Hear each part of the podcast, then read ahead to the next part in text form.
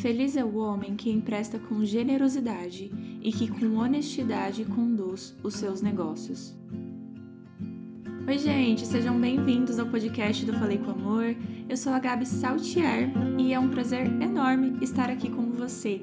Eu não sei se você parou tudo para estudar a Bíblia junto comigo agora ou se você caiu aqui sem querer e ainda não conhecia o podcast do Falei com Amor, mas se você estiver fazendo suas atividades do dia a dia ou se você parou mesmo para este momento, estou feliz da mesma forma porque tenho certeza que esse episódio de hoje pode te abençoar. O Falei com Amor tem o objetivo de levar a palavra de Deus de uma forma simples, descomplicada até você, mas de uma forma profunda. Então fique aqui porque nós vamos conversar hoje sobre o Salmo 112, que inclusive se você ainda não leu, te convido a ler assim que terminar o episódio. Comecei o episódio de hoje lendo o Salmo 112, versículo 5, que diz que feliz é o homem que empresta com generosidade e que com honestidade conduz os seus negócios. Percebi que, mesmo tendo muitos episódios aqui no podcast de vários estudos, né, de várias partes da Bíblia, eu não falei ainda sobre seus negócios, sobre sua vida profissional e sobre a forma com que você ganha dinheiro. Eu sou bióloga, sou professora mas eu também tenho o Falei com Amor como ministério e hoje também como um trabalho. E nesse meio de rede social e de produção de conteúdo, eu percebo que existem sim pessoas que buscam trabalhar com muita dignidade, mas existem muitas pessoas que procuram dinheiro fácil. E aí tem aquela brincadeira: quem dá dinheiro fácil é pai e mãe, e olha lá, né? Mas depois disso, gente, conseguir dinheiro hoje em dia não é fácil. Se você recebe alguma promessa de dinheiro fácil trabalhando pouco, pode ter certeza que tem alguma vírgula aí no meio. E eu estou falando isso porque as pessoas, elas perderam aquele prazer de, não em sua maioria, tá? Mas eu percebo que muitas pessoas perderam o prazer de trabalhar, conquistar as coisas com o fruto do suor mesmo, porque acreditam em alguma prosperidade, sabe? De um dinheiro que chega fácil até você, para que você tenha uma vida melhor, trabalhando muito menos, né? Só que lá em Eclesiastes, nós vemos que um dos maiores prazeres da nossa vida, além de desfrutar bons momentos com as pessoas que nós amamos e temer a Deus, é ter o fruto do nosso trabalho. Provérbios diz: vá ter com a formiga, ó preguiçoso. Provérbios condena aquela pessoa que é preguiçosa, que não gosta de trabalhar. E nós precisamos entender que poder trabalhar de uma forma honesta é presente de Deus. Eu sei que por vezes eu estou extremamente cansada.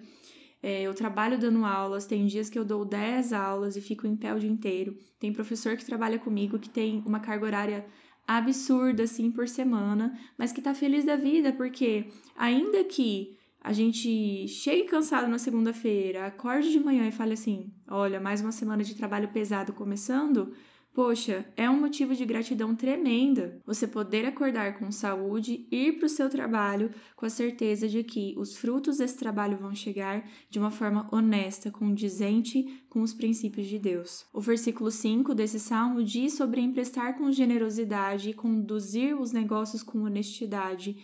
E eu acredito que esse é o maior princípio bíblico, né? Como que você é cristão e está em um trabalho que precisa de mentira. Por exemplo, a mentira é condenada na Bíblia. Nós sabemos quem é o pai da mentira.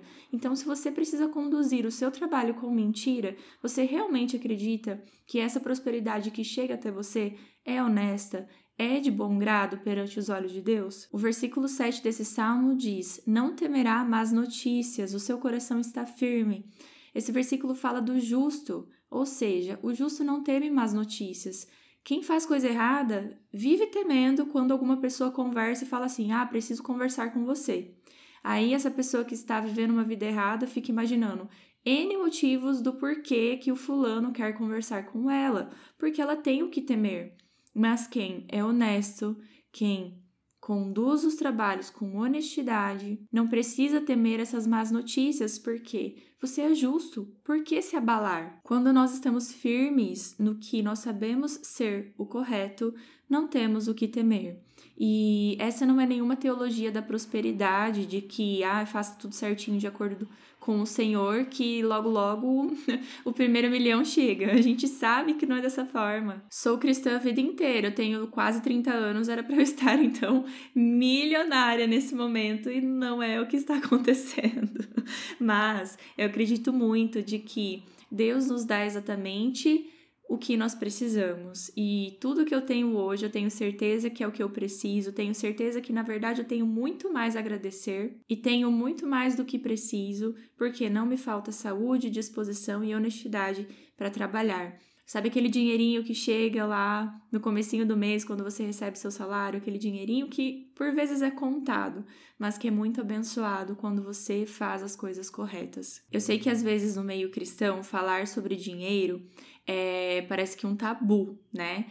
Que não pode falar sobre dinheiro, que ter muito dinheiro é, é até errado, é pecado, porque o rico não entra no reino dos céus. Mas não é bem por aí. Nós precisamos falar sobre dinheiro sim, nós precisamos saber administrar o nosso dinheiro, nós precisamos saber ganhar dinheiro de forma honesta, de forma que esse dinheiro não seja um ídolo em nossa vida. Mas, gente, dinheiro é ferramenta. Dinheiro é ferramenta. Como que o missionário vai lá para longe agir na vida de pessoas que ele nem conhece? Precisa de dinheiro.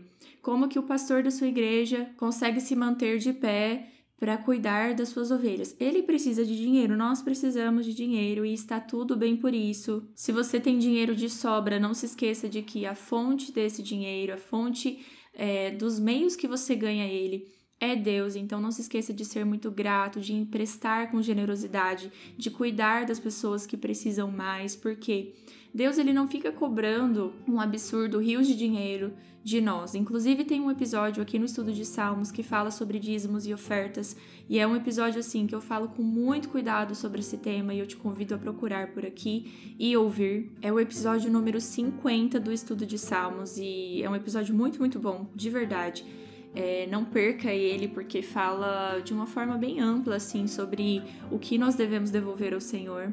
Mas se você ganha bastante dinheiro hoje, levante as mãos para os céus e seja muito grato e aproveite o fruto do seu trabalho, porque isso é extremamente digno. Mas se de alguma forma você tem ganhado dinheiro de uma forma que não é justa, de uma forma que não é honesta, coloque a mão na consciência e volte a fazer o que é certo, porque riqueza nenhuma nessa terra nós levaremos para o céu e o céu é nossa maior fortuna. Seja honesto, seja íntegro, porque o seu caráter é o que você levará para o céu. Não dependa de algo que pode ser tirado de você.